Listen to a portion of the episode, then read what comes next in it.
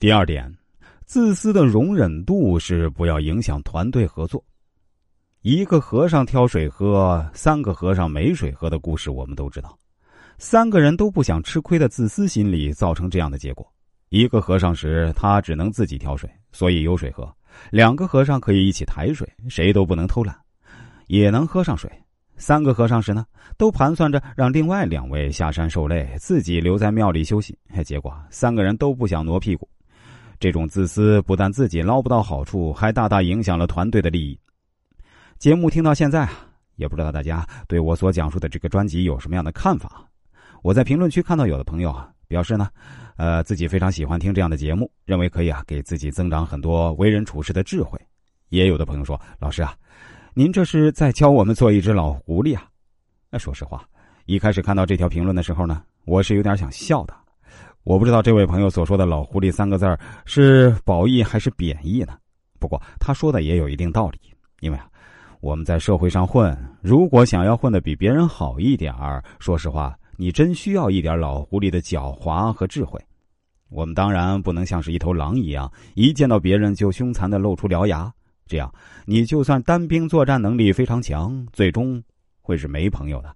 但我们肯定也不能像一头温柔的小绵羊一样出现在别人面前吧？那样，你很快就会成为别人的盘中餐，难道不是吗？而狐狸则恰到好处，在一个可攻可守的地位。在生物链中啊，狐狸是肉食动物，但狐狸的体型呢又不是特别大，这给它带来的好处呢是灵活性强。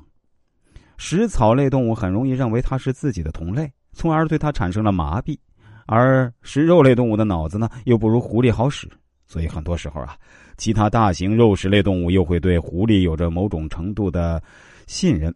比如《狐假虎威》中的那只老虎。从这个角度来说呢，老狐狸是挺好的一种动物，因为它可以在森林里左右逢源，游刃有余。当然。我希望大家在听完我这个节目后呢，能够同时拥有老狐狸和老猎人两种品质，才能让自己在社会上立于不败之地。什么是老猎人呢？就是专门对付老狐狸的。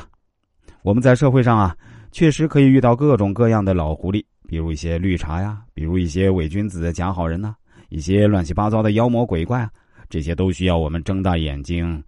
去具备灵活的大脑，不能被他们的表面所麻痹。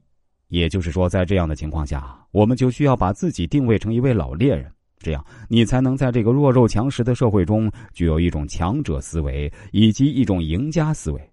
当然，以上我所说的也仅仅是我个人的一家之言啊。